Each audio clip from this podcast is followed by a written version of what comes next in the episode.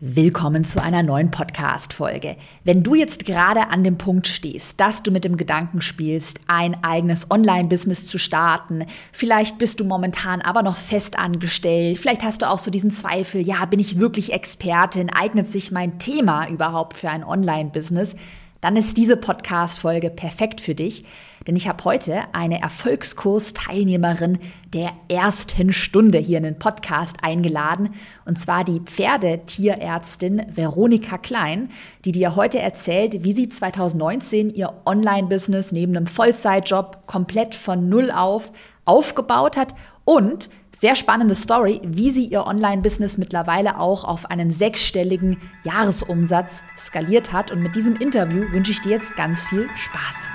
Willkommen in deinem Online-Business-Podcast. Ich bin dein Host Caroline Preuß und zeige dir, wie du dein digitales Unternehmen aufbaust. Das heißt, online sichtbar wirst, dein Produkt vermarktest und dein Unternehmen profitabel skalierst. Hi Veronika, herzlich willkommen in meinem Podcast. Das wird ein sehr spannendes Interview heute über deine Business-Anfänge, über die Business-Skalierung. Und bevor wir da richtig reinstarten, ähm, willst du dich einmal kurz vorstellen? Wer bist du? Was machst du? Wie bist du zum Online-Business gekommen? Ja, hallo erstmal zusammen. Vielen, vielen Dank, dass ich heute bei dir sein darf. Ähm, ich bin fast ein bisschen aufgeregt. Quast. Ja, sehr gerne. Also ähm, ja, mein Online-Business heißt Kernkompetenz Pferd und das steht für gesunde Lebensführung für das Pferd und ganz klar mit dem Fokus auf Prävention und Gesundheitsförderung. Und mir ist dabei wichtig, dass man quasi pragmatische Umsetzungsschritte für den Pferdebesitzer ähm, darstellt, was er auch selber machen kann. Das heißt, ich sage immer so ein bisschen spielerisch Mitmachmedizin für zu Hause. Und dabei ist mir immer ähm, als zweiter Punkt sehr wichtig, dass man die verschiedenen Blickwinkel gezeigt bekommt, dass man dann auch seinen eigenen und individuellen Weg findet, weil nur weil es für das eine Pferd funktioniert, muss es noch lange nicht für das andere Pferd funktionieren. Ich sage immer gerne, der Pferdemensch ist einzigartig, das Pferd ist einzigartig und zusammen sind sie ein Unikat.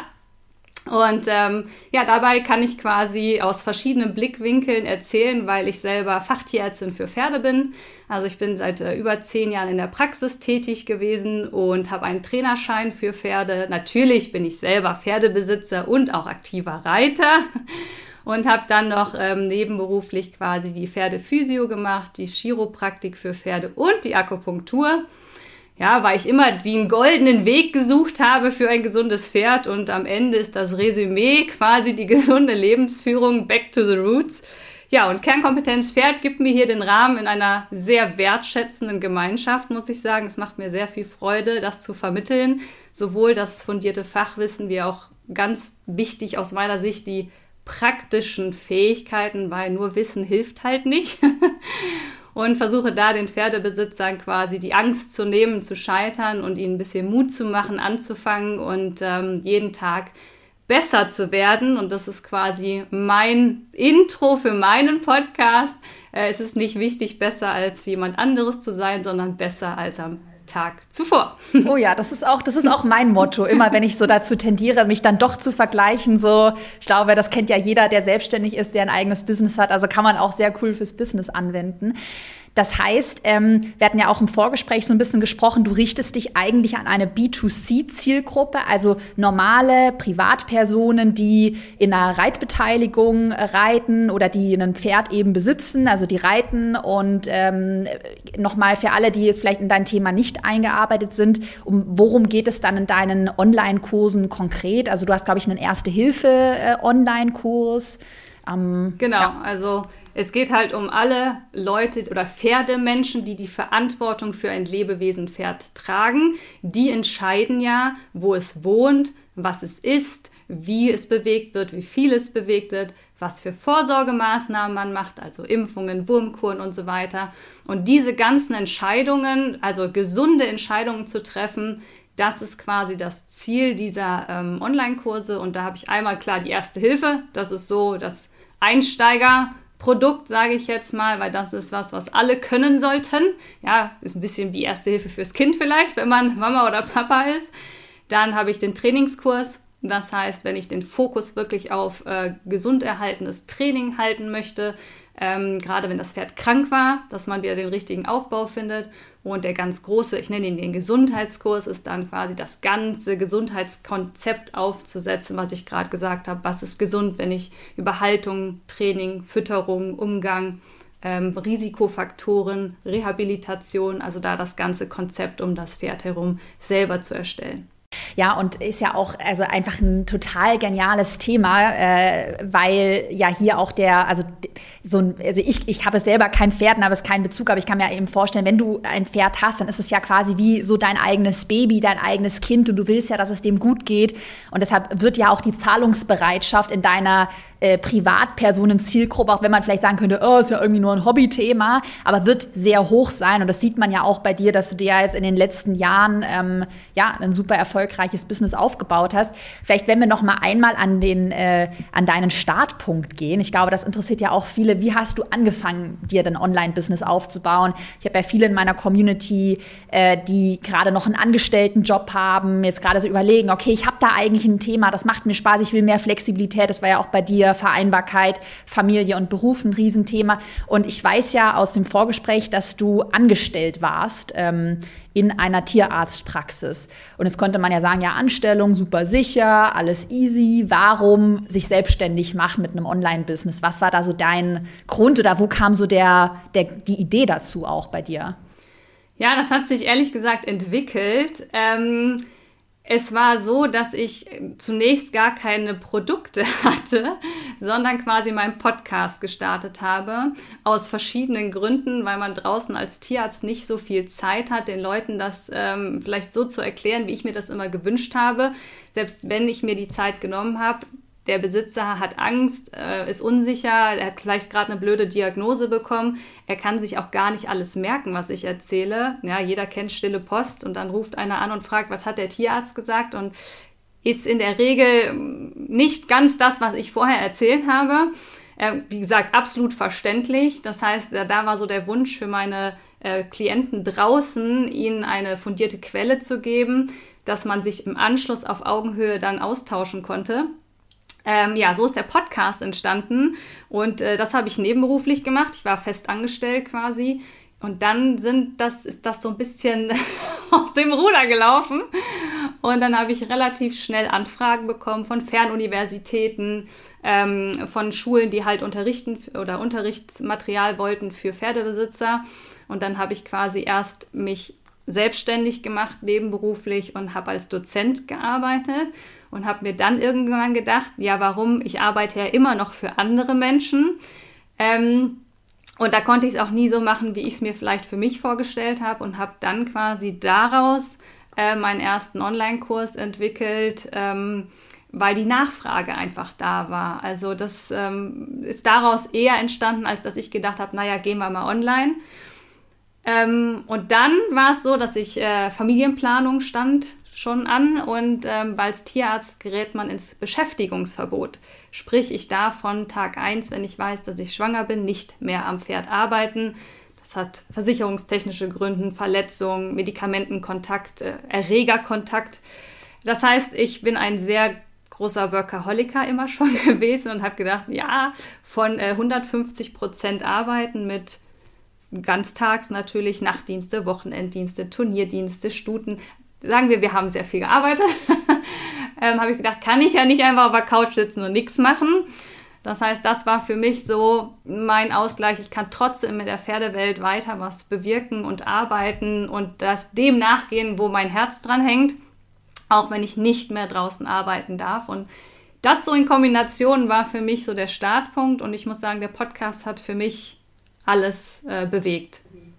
Und wann hast du den Podcast gestartet? Du bist ja auch schon im Erfolgskurs sehr lange mit dabei. Du hast ja in der ersten Runde ja. 2019 hast ja auch am Erfolgskurs teilgenommen. Das heißt, gab es den Podcast davor schon? Ähm, wenn ja, wie lange? Den gab es äh, seit Januar 2018 ist die erste Folge rausgekommen. Also ich habe sehr lange Podcasts gemacht.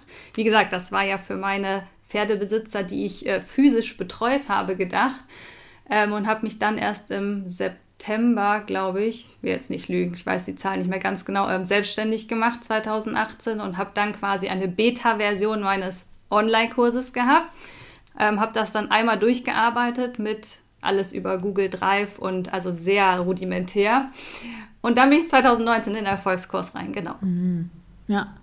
Würdest du dann das auch anderen empfehlen, die jetzt beispielsweise selber noch in einer Festanstellung sind und eigentlich so ähm, sagen, okay, ich will mich jetzt irgendwie selbstständig machen, ich will hier ein Online-Business starten, dass man erstmal in einem bestimmten Themenbereich, wo man eine Expertise hat, einfach mal anfängt, Content zu teilen, weil du, also man hört ja so ein bisschen bei dir raus, es war ja jetzt nicht, du hast dich jetzt nicht hingesetzt und gesagt, 100.000 Euro, wie komme ich da hin? Genau das will ich verdienen und ich baue jetzt eine strategische Produktleiter auf. Du hast ja wirklich erstmal angefangen mit dem, was ich ja auch immer sage, erst geben, dann nehmen. Also würdest du das jemandem auch so empfehlen oder nochmal genauso wieder machen? Würde ich sofort wieder so machen und ich äh, bin da auch kein Fan von, dass man in dem Hintertürchen alles perfekt macht und dann das rausgibt, was man glaubt, was äh, der Mensch da draußen haben möchte.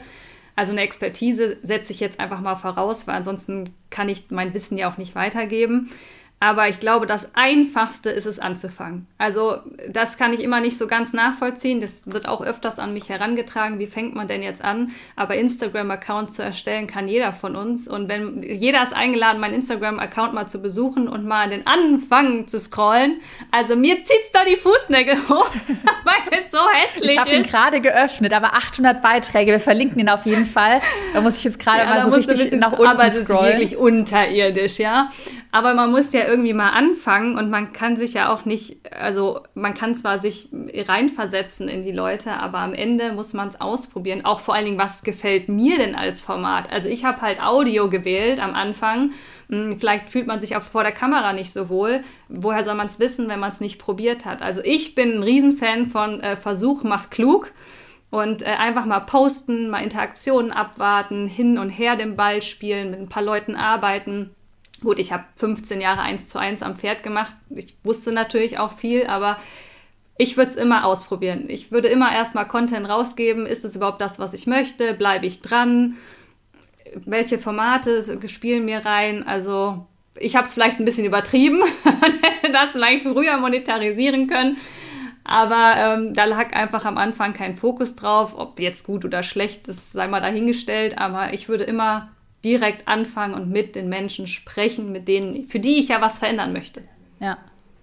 Ja, aber interessant, weil so habe ich ja, also ich habe gerade noch mal auch an meinen eigenen äh, Werdegang zurückgedacht und so habe ich auch angefangen, dass ich halt äh, damals hatte ja einen Pinterest Online-Kurs, war eigentlich ja Bloggerin und hatte dann ja eine Expertise und habe dann auch erstmal mit einer, ich hatte damals eine kostenlose Facebook-Gruppe zum Thema Pinterest und ja, irgendwie war das dann auch so natürlich, dass ich dachte, ja cool, jetzt habe ich da irgendwie voll viel gelernt, dann fange ich doch mal an, das einfach mal zu teilen. Ähm, ich bin dann aber sehr schnell an den Punkt gekommen, dass man dann natürlich auch eine Grenze setzen muss. Also was ist jetzt kostenlos und kostenpflichtig? Und äh, ich kann mir vorstellen, dass es für viele, die gerade zuhören, auch eine relevante Frage ist. Also wo setzt man dann für sich die Grenze? Weil sonst kommst du ja irgendwann so ein bisschen in die Bredouille, ja okay, aber ich muss ja den Leuten helfen. Jetzt gerade auch bei deinem Thema, du, du wirst wahrscheinlich auch ein Bedürfnis haben, Leuten zu helfen. Du willst ja unterstützen. Wie hast du da für dich so die richtige, auch so Mindset-technische Grenze gefunden, dann zu sagen, 2019 mit dem Start in den Erfolgskurs, okay, mein Produkt kostet jetzt aber auch Geld und ich kann nicht mehr alles kostenlos machen. Ne?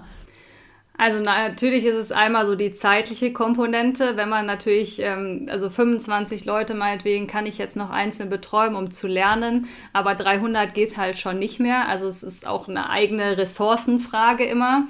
Energie und Zeit.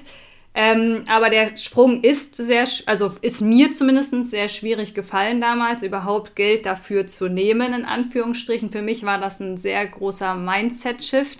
Ich merke aber, ähm, dass ich ähm, ganz anderes Commitment von den Pferdemenschen habe, die dann im Kurs sind, wenn sie quasi was dafür bezahlt haben. Plus, ich kann viel tiefer ins Thema mit den Leuten einsteigen.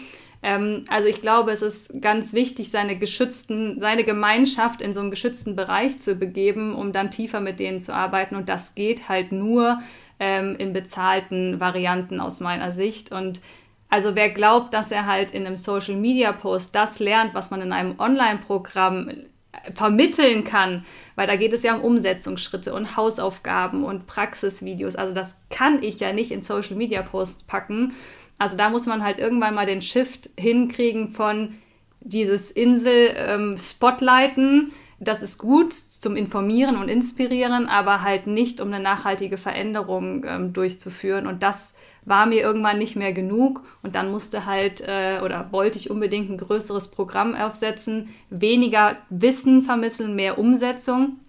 Und am Ende habe ich dann da quasi den Sprung gemacht zu sagen, und jetzt äh, ist es auch ein kostenpflichtiges Programm und ich bin ja sogar inzwischen so weit, dass klar, der Podcast ist immer noch kostenfrei, aber so richtige Freebies habe ich gar nicht mehr so viele, bis auf den Podcast, ähm, weil ich einfach mehr Spaß mit den Leuten habe, die auch wirklich was verändern wollen und nicht nur mal eintragen und dann doch nicht erscheinen.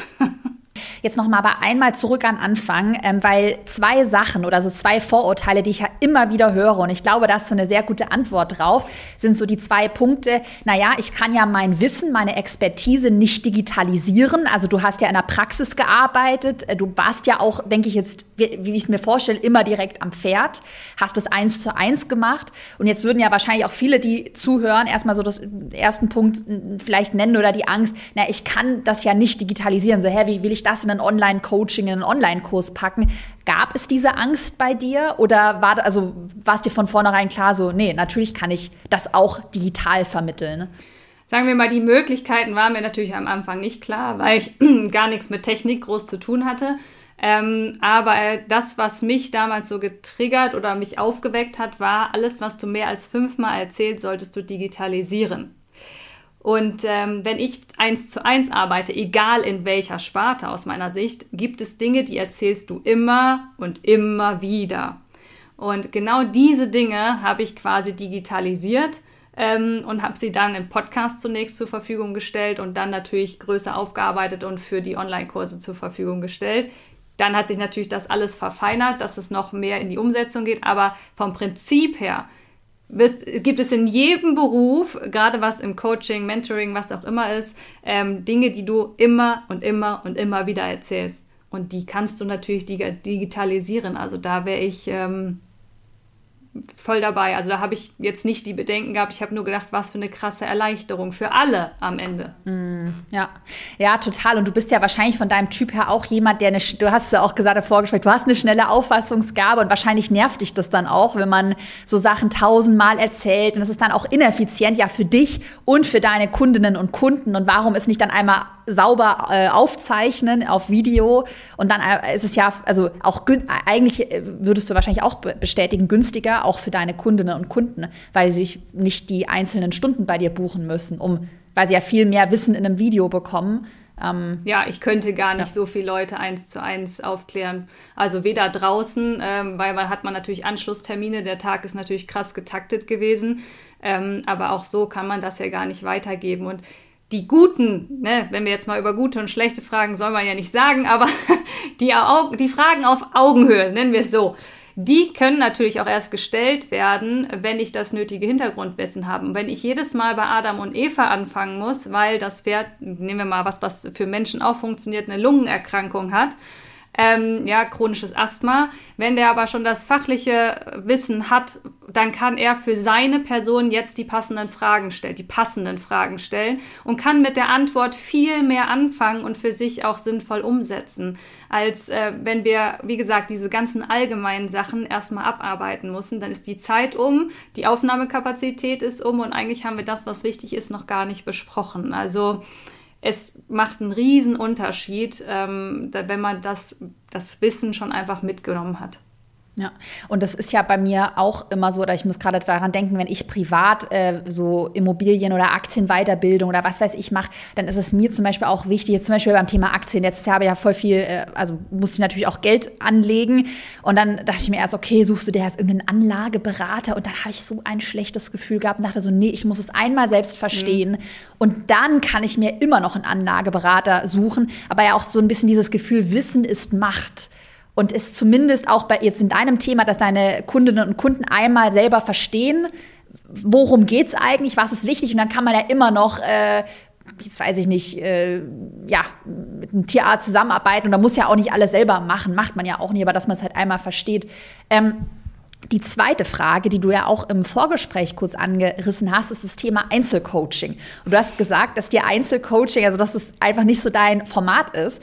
Und da würde ich dich auch mal gerne fragen, weil das ist auch immer wieder so ein Vorurteil, den ich höre. Naja, ähm, Gruppencoaching-Programme, das geht ja für mein Thema nicht, weil meine Kunden, die brauchen mich ja in einem Einzelcoaching. Also dieses, die, ich werde einzeln gebraucht, das geht nicht in der Gruppe. Was ist da so dein da Gedanke dazu? Oder warum sagst du äh, direkt, nee, Einzelcoaching? Mache ich nicht. Ich bin ein Riesenfan von äh, Eigenverantwortung. und dass äh, man mich braucht, das ist für mich so ein bisschen Dramadreieck gestalten. Ne? Mich als Held positionieren, sich selber als Opfer und wenn es nicht klappt, dann als Täter werden. Ähm, bin ich äh, nicht überhaupt nicht der Freund von, sondern wenn man selber weiß ähm, ne, und selber handeln kann, geht man mit einem ganz anderen Selbstbewusstsein darauf. Und der Tierarzt, der Therapeut, das ist eine Unterstützung vor Ort, aber das ist nicht derjenige, der dir das Denken abnimmt. Und da muss man ja auch sehen, es gibt ja eine Menge von Möglichkeiten, ein Pferd gesund zu halten oder einen Menschen. Wie gesagt, das ist ja ein bisschen äh, parallel zu ziehen. Und dann, also jeder darf gern mal Gesundheitsförderung Mensch äh, googeln und dann lässt du mal alles auf dich einprasseln, was so geht. Von, äh, wie gesagt, ich habe Akupunktur, Ernährungsergänzer, äh, Massage, Kraniosak. Also da, die Liste ist endlos. Und wenn wir über Ernährung reden, welche Ernährung nehmen wir denn jetzt? Das heißt, wenn ich selber das nicht verstanden habe, dann muss ich mich blind auf Dinge verlassen. Und ähm, wenn ich nichts weiß, dann muss ich alles glauben, gibt es so einen Satz bin ich gar kein Fan von. Und von daher ist eigentlich meine äh, Expertise oder meine, meine, mein Ziel, mich, ja, ich will nicht sagen, überflüssig zu machen. Ja, also ich bin da, wenn es dann natürlich in das Tierärztliche reingeht, aber das Gesundheitskonzept und die gesunde Lebensführung, da kommt der Arzt auch nicht zu dir nach Hause und sagt, jetzt nicht die Schokolade essen, sondern heute isst du den Apfel. Das ist ja aufgrund deiner persönlichen Einstellung, deines Lebenskonzepts etwas, was du entscheidest. Ähm, und das ist eine innere Einstellung und Haltung und die musst du selber entwickeln. Und dafür bin ich nicht zuständig. Ähm, von daher, wie gesagt, ich bin da, wenn es um die tierärztlichen Sachen geht, im weiteren Sinne, aber dieses eigenständige Handeln, diese Eigenverantwortung zu gehen und nicht die Verantwortung abzugeben für alles und jeden, um dann auch nicht die Schuld tragen zu müssen, wenn was schief geht, ist natürlich bequem. Aber ich glaube, das ist nicht die Lösung für langfristige Gesundheit. Ähm, wenn wir jetzt noch mal einmal zurückgehen, so Zeitreise Jahr 2019, du bist jetzt immer noch angestellt in der Praxis, du hast jetzt gerade am Erfolgskurs, äh, bist du damit gestartet. Äh, und dein äh, Online-Kurs, ich habe hier Notizen mehr aufgeschrieben, ist dann im November 2019 zum ersten Mal ähm, auf den Markt äh, gekommen, also hast du ihn gelauncht.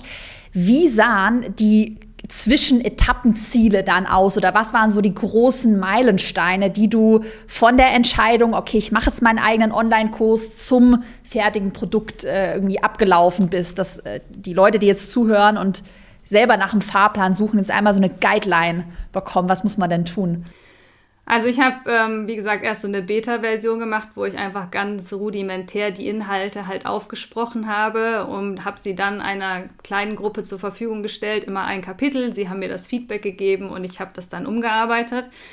Das war alles noch sehr unsystematisch, muss man sagen. Und dann habe ich, wie gesagt, den Erfolgskurs gemacht und für mich war das so der Anfang der Struktur.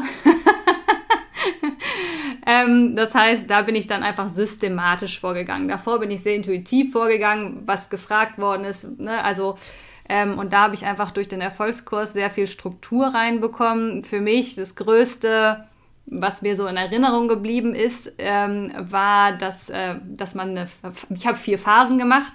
Also, dass man seinen, seinen Online-Kurs strukturieren soll und eine eigene Strategie, Säulen entwickeln soll. Daraus habe ich dieses Vier-Phasen-Modell entwickelt ähm, für Pferdegesundheit und das hat für mich Struktur im Kopf, Platz im Kopf gemacht, Kapazitäten freigemacht ähm, und habe dann einfach ganz fokussiert damals den ähm, Erfolgskurs durchgearbeitet.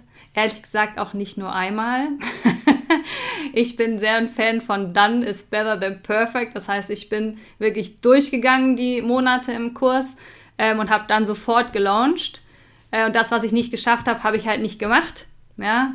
Ähm, und habe dann in der nächsten Runde, wenn ich gelauncht habe, den Kurs nochmal gemacht und habe mir drei neue Dinge rausgesucht, die ich verbessern wollte oder neu integrieren wollte. Und das habe ich einfach immer und immer wiederholt. Ich habe am Anfang habe ich dreimal im Jahr gelauncht und habe wie gesagt jedes Mal die Inhalte vom Kurs wieder mir angeschaut und habe dann immer weiter optimiert, weiter optimiert, weiter optimiert. Was vielleicht einfacher ist, wenn man startet, ist, dass man einfach schon ein bisschen Content hat.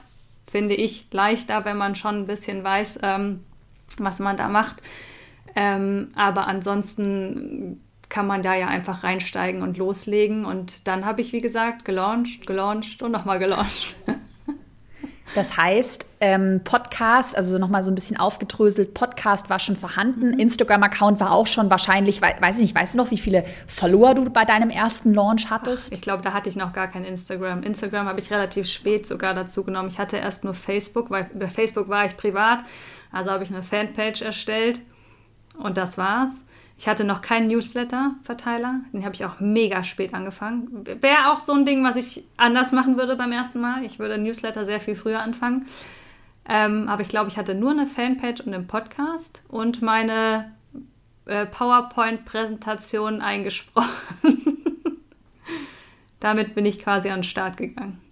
Hattest du eine Warteliste für da, also quasi so eine einfache, ja, okay, nee, du hattest ja noch keinen mhm. Newsletter, das heißt, Hattest du dann damals irgendwie Respekt davor? Oder meldet sich da jetzt überhaupt jemand an? Oder dadurch, dass du ja schon wusstest, okay, hier der Podcast hat, weiß ich nicht, x tausend Hörer, ähm, das kann nicht schief gehen? Oder wie hast du noch mal irgendwie die Marktnachfrage generell irgendwie angetestet? Oh, da war ich schon nervös, ob es jemand haben möchte. Ich glaube, das ist ganz normal. Das gehört ja auch irgendwie dazu. Ähm, aber ich war überzeugt von dem, was ich da getan habe. Ich habe natürlich auch als Dozent gearbeitet, das heißt, ich kannte ja die Resonanz von, von meinen äh, Schülern sozusagen. Und dann habe ich einfach, ich glaube, über Facebook damals gefragt, dass ich 25 oder im Podcast gefragt, dass ich 25 Leute suche. Und ich glaube, die hatte ich relativ schnell zusammen. Die haben mir einfach per E-Mail auf meine private Mail geschrieben und dann haben die einen Link zum Google Drive-Ordner bekommen, wo die Sachen lagen und dann konnten die sich das da einfach angucken und haben mir dann eine E-Mail zurückgeschickt. Also, aber das war schon kostenpflichtig nee, oder waren ja, das nur? Ja, ich glaube, aber also, hm, da sind wir wieder bei den 29 Euro oder so gewesen. Okay.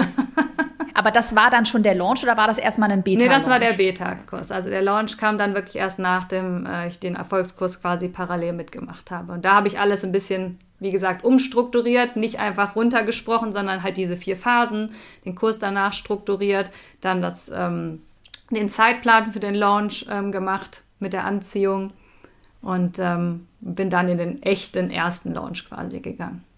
Wie ist der Launch gelaufen damals, der erste richtige?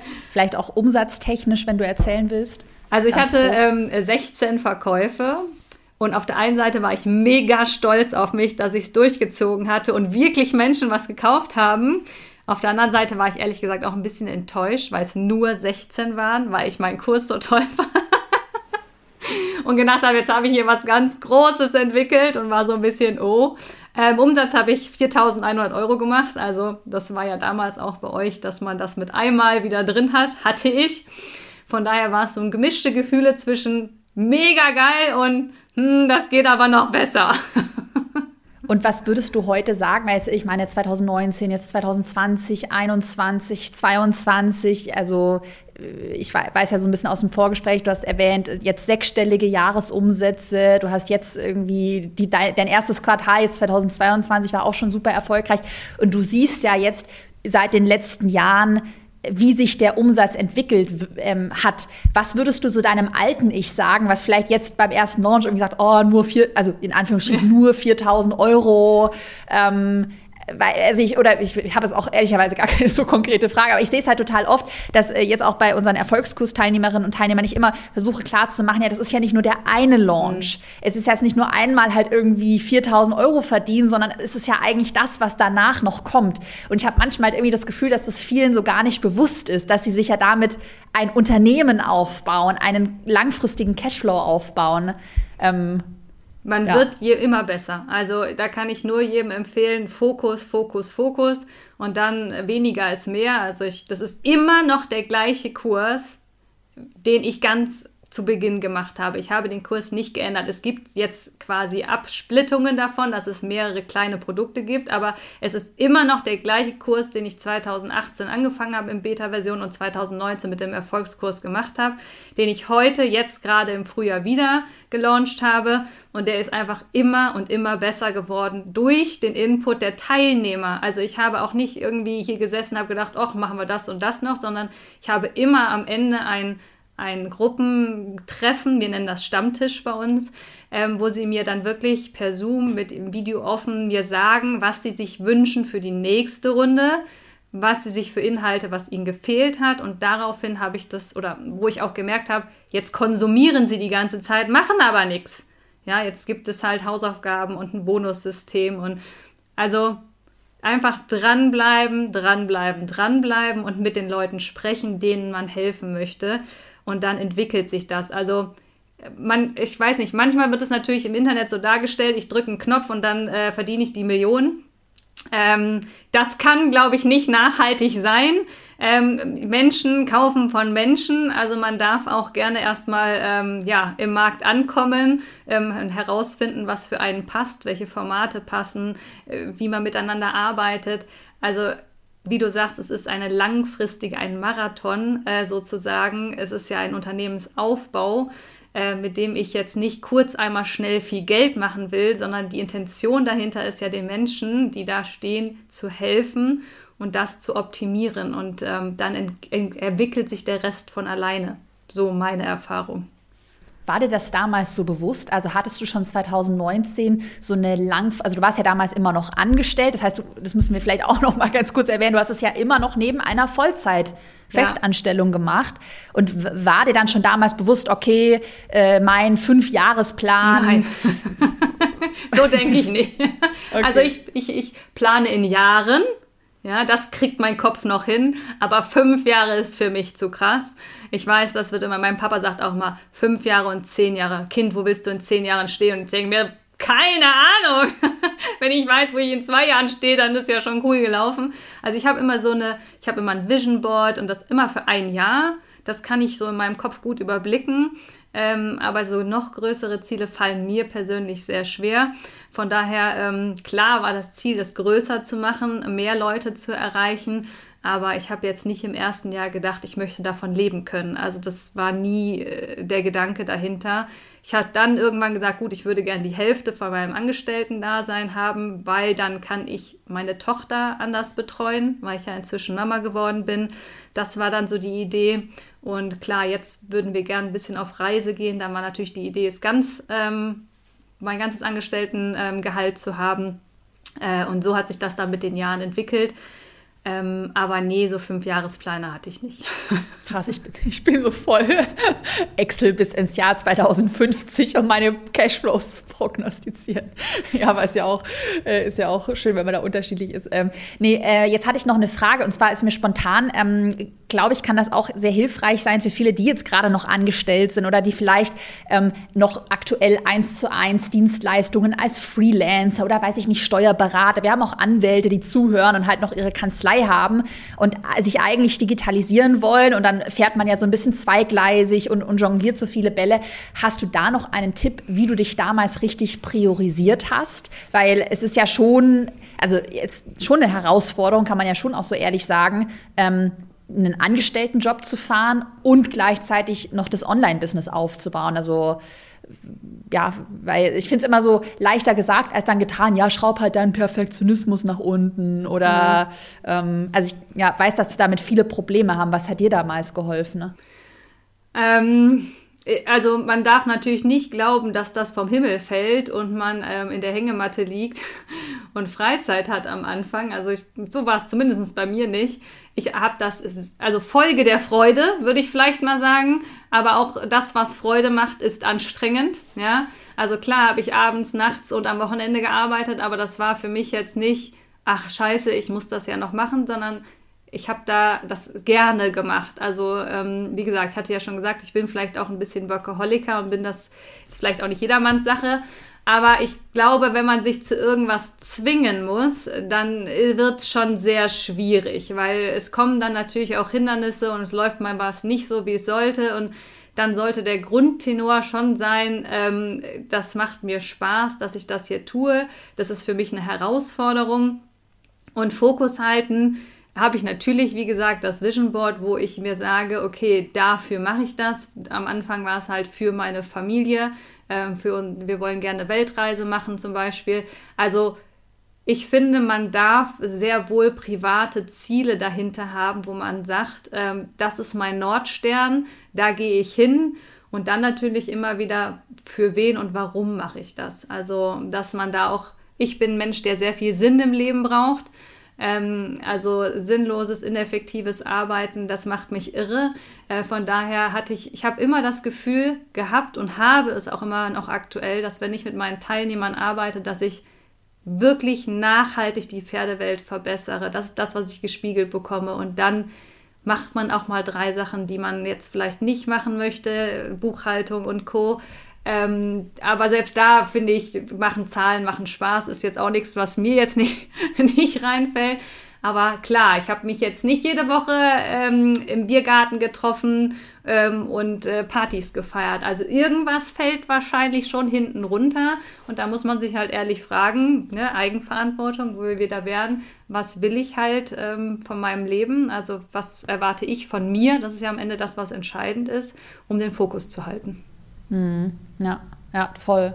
Ja, aber ich, du hast wahrscheinlich auch ein ähnliches Gefühl oder ich oder hm, ich kann auch dieses Gefühl, was du gerade so ein bisschen besprochen hast, äh, beschrieben hast, dass man halt so begeistert ist, man hat auch so Bock darauf, mhm. man, man will das einfach so erreichen oder man will, vielleicht hast du auch so dieses Gefühl, man will auch was aufbauen und was kreieren mhm. und ich denke auch oft so in Produkten und stelle mir das dann eben so vor und ach, das ist so cool und dann macht das halt auch Spaß und ich, wie du auch gesagt hast, dass es eben wichtig ist, auch dieser, diesem Gefühl irgendwie so zu folgen und dann weil das ist interessant, weil ich werde halt auch immer irgendwie gefragt, ja, wie, wie organisierst du dich? Ich denke immer so, ja, keine Ahnung, ich mache halt irgendwie. Und wie motivierst du dich? Ich weiß ich nicht. Ich bin irgendwie jeden Tag motiviert.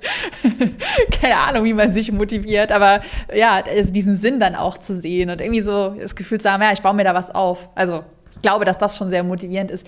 Jetzt vielleicht noch zum Abschluss ähm, mal so ein bisschen weitergedacht. Wir haben ja vorhin Thema Skalierung angesprochen und du hattest ja 2021 einen sechsstelligen Jahresumsatz und wir haben es von dem 4000 Euro Launch, der erste, gesprochen und jetzt sind wir bei einem sechsstelligen Jahresumsatz und jetzt fragen sich natürlich alle, wie hast du skaliert oder wie skaliert man, wenn man jetzt so den ersten Launch hat, der ist auch ganz gut gelaufen, wie sollte man dann vorgehen? Also wie sahen so in den nächsten Jahren 2020, 2021 die vielleicht größten Learnings und Schritte aus bei dir?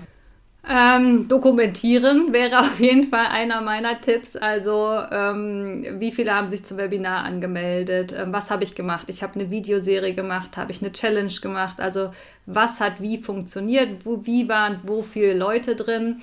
Wie waren die Conversion Rates? Und dann halt dahinter zu gucken, warum war das denn so? Also wirklich mit den Zahlen so ein bisschen zu spielen und zu gucken. Also die habe ich immer aufgeschrieben. Jetzt nicht Excel-mäßig vielleicht wie du. da darf ich noch ein bisschen besser werden. Ich habe das meistens handschriftlich geschmiert.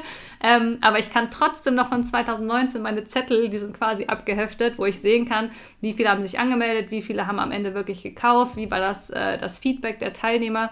Also ich würde definitiv ganz viel dokumentieren. Dann ähm, war meine Erfahrung, man entscheidet sich für einen Mentor und bleibt bei dem erstmal. Und dann macht man das, weil es schreit halt der ganze Markt. Und wenn man dauernd von links nach rechts hüpft, dann wird irgendwie alles nicht richtig gemacht. Von daher wäre meine Empfehlung, wenn man sich für, bei einem wohlfühlt, dann macht man das, so wie derjenige das sagt, zieht das durch und dann schaut man halt am Ende, was für einen gepasst hat und wo man Anpassungen machen müsste. Ähm, dann skalierungstechnisch natürlich, ähm, also Team habe ich, kann ich jetzt noch nicht so viel zu sagen. Das war nicht, ist nicht so eine meiner Stärken gewesen, dass ich sofort ein Team aufgebaut habe, sondern es war eher so, ähm, dass die Systeme dahinter, wie ein Redaktionsplan zum Beispiel, dass man vielleicht ein bisschen langfristiger plant, dass man den Launch auch vorbereitet, dass man die Inhalte recycelt, um Zeit zu sparen. Ne? Sagst du ja auch immer, äh, Content Recycling bin ich auch ein großer Fan von, nicht nur, aber natürlich immer wieder in dem Maße verwenden. Ähm, das hat mir auf jeden Fall geholfen. Ähm, und ansonsten dranbleiben. Also ich wirklich so Skalierungssysteme, muss ich gestehen, habe ich am Anfang nicht gehabt. Es war einfach wiederholen, wiederholen, wiederholen und alles gut dokumentieren, was hat gut funktioniert, was hat nicht gut funktioniert, was hat mir gefallen, was hat mir Spaß gebracht, was hat mir überhaupt keinen Spaß gebracht. Ähm, und danach dann sich seinen Weg quasi suchen. Also so ein bisschen zusammengefasst, das wiederholen, was ja. gut funktioniert hat. Und das heißt, vielleicht alle, die jetzt nicht so in die Launch-Strategien eingearbeitet sind, du hast, nehme ich an, das Produkt dann halt immer, also nach, natürlich Feintuning gemacht äh, und dann aber eigentlich im Kern immer wieder ja. gelauncht. Ja, immer und wieder. immer wieder mit diesen Live-Launches gearbeitet. Ja, dreimal im Jahr am Anfang, um halt wirklich äh, mit vielen Leuten zu arbeiten und da ein bisschen besser reinzukommen. Und na klar, die E-Mails sind irgendwann alle geschrieben dann braucht man die nicht mehr neu schreiben. Also wenn dann, da habe ich da schon wieder Luft bekommen. Dann natürlich die, die Social Media Posts für die Verkaufswoche. Die habe ich auch irgendwann geschrieben. Klar ändert man die immer wieder. Aber auch das ist natürlich Arbeit, die, die man gemacht hat und auf die man zurückgreifen kann. Und dann kann ich noch einen dritten Baustein dazu nehmen beim nächsten Mal, weil ich natürlich auf die Arbeit, die ich davor geleistet habe, zurückgreifen kann. Wenn ich natürlich jedes Mal ein neues Produkt mache und immer was Neues launchen möchte, dann habe ich die Kapazitäten nicht, weil ich ja jedes Mal alles neu machen muss. Und ich glaube, dann verliert man sich und ähm, lernt auch nicht, was funktioniert, weil man ja jedes Mal alles neu macht. Also den Launch zu wiederholen, auch im Seeding vorher in den Social Media Posts darauf schon hinzuarbeiten. Das war auch ein riesen Aha-Moment, Social Media Posts zu schreiben mit der Idee zum Kurs. Also nicht einfach, was mir halt heute einfällt, sondern den Bezug zum Kurs zu haben. Das war für mich auch ein mega Game Changer. Ja, ja. Ja, voll, dass wir ja da mit der Aufwärmphase, ich habe den ja. Erfolgskurs, ich weiß nicht, wenn du ja sowieso, wenn du noch mal reinschauen willst, dann äh, schau da gerne noch mal rein, weil da sind wir, habe ich ja noch mal alles aktualisiert und echt noch mal in Modul Nummer vier rein, reingehämmert ins Hirn. In der Aufwärmphase redest du nur über, also nicht, du musst ja jetzt nicht nur über dein Produkt reden, aber postest du Content, der mit deinem Produkt zusammenhängt. Und meistens sind es echt so Kleinigkeiten, die vielleicht auch Anfängerinnen und Anfänger gar nicht so auf dem Schirm haben. Also es ist eigentlich wenn man es dann mal einmal raus hat, auch mit der Erfolgsformel, die du angesprochen hast, das Framework, wie strukturiert man richtig, dann bekommt das jeder hin. Ja. Ähm, aber ich, ja, und ja, und ich, ich, ich finde das aber auch total sympathisch, weil ich bin privat auch so jemand. Ich musste irgendwie gestern irgendwie so lachen, wo ich da auch so gedacht habe, ja, ich habe immer, also ich habe meinen Lieblingsitaliener, da bestelle ich immer dieselbe Pizza. Ich habe meine Lieblingsparfummarke, da bestell, da nehme ich immer dasselbe Parfum. Und so ist es bei mir auch. Ich glaube, es ist schon auch ein bisschen Typsache, aber ich glaube, wir sind da total ähnlich. Es ist auch vielleicht so ein Business. Wenn du halt eine Sache hast, dann bleib der treu, entwickel sie weiter und hüpf halt, wie du gesagt hast, nicht von einem zum nächsten und oh, das sieht wieder toll aus und hier ist eine neue Idee. Ähm, so ein bisschen dieses klassische Zeitlose, ja, sich auch aufzubauen. Ne? Ja, ich glaube auch für den, für den ähm, Kunden am Ende ist es ja, wenn du ständig die Zielgruppe wechselst, so ein bisschen wie Fremdgehen. Also ich habe mich für eine Partnerschaft mit meinen Pferdemenschen äh, quasi entschieden und ich möchte dafür stehen. Und wenn ich mir dann übermorgen wieder was anderes überlege, dann hat ja auch irgendwann, äh, denken die Leute sich, hä, total verwirrend, was soll das denn jetzt hier alles?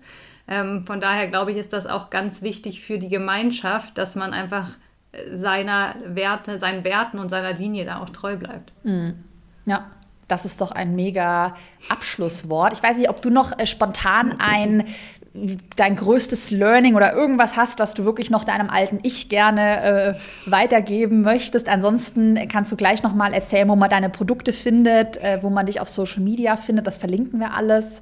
Ähm, ja, ich weiß nicht, wenn du noch irgendwas sagen willst, dann schieß los. Wenn man ein außergewöhnliches Leben führen möchte, dann darf man auch neue Schritte gehen. ich glaube, ich könnte noch mutiger sein. Das wäre vielleicht noch mal, dass man, äh, ich glaube, ich bin ähm, sehr langsam vorgegangen. Ich glaube, da, aber das ist wahrscheinlich auch Typsache. Aber Mut wird immer belohnt. yep. Das finde ich mega. Ähm, ansonsten, wir haben ja vorhin über deinen Instagram-Account äh, gesprochen. Kernkompetenz Pferd. Genau. Verlinken wir deine Website ähm, kernkompetenz-pferd.de. Genau. Wann startet dein Programm wieder? Oder wenn man jetzt selber wirklich, wenn es für einen interessant ist, wie kann man mit dir zusammenarbeiten? Sollten hier Pferdemenschen sein, genau. Dann dürfen Sie natürlich sehr gerne in den Podcast reinhören. Da können Sie erstmal äh, hören, ob Sie mit mir in Resonanz gehen. Ähm, und ansonsten ähm, haben wir einen Atmungsworkshop, einen Intensivworkshop jetzt im Mai und im Juni startet der Trainingskurs wieder. Äh, der große Gesundheitskurs erst wieder im November, weil der gerade gestartet ist. Super, das verlinken wir alles. Dann äh, bedanke ich mich für das super inspirierende ähm, Interview. Ich weiß, dass das gerade ganz vielen, die jetzt gerade starten, Mut gemacht hat, Motivation geschenkt hat. Und auch bei dir finde ich wirklich cool, so dieses Langfristige zu sehen. Ne? Also jetzt, was, was du da für ein tolles ja, Business aufgebaut hast über die letzten Jahre. Also vielen, vielen Dank für deine Zeit. Sehr gerne. Und wir bleiben in Kontakt, sehen uns vielleicht beim Live-Event in vielleicht, Berlin. Genau. Dann hab noch einen schönen Tag und bis dann. Ne? Wünsche ich dir auch. Macht's gut. Tschüss.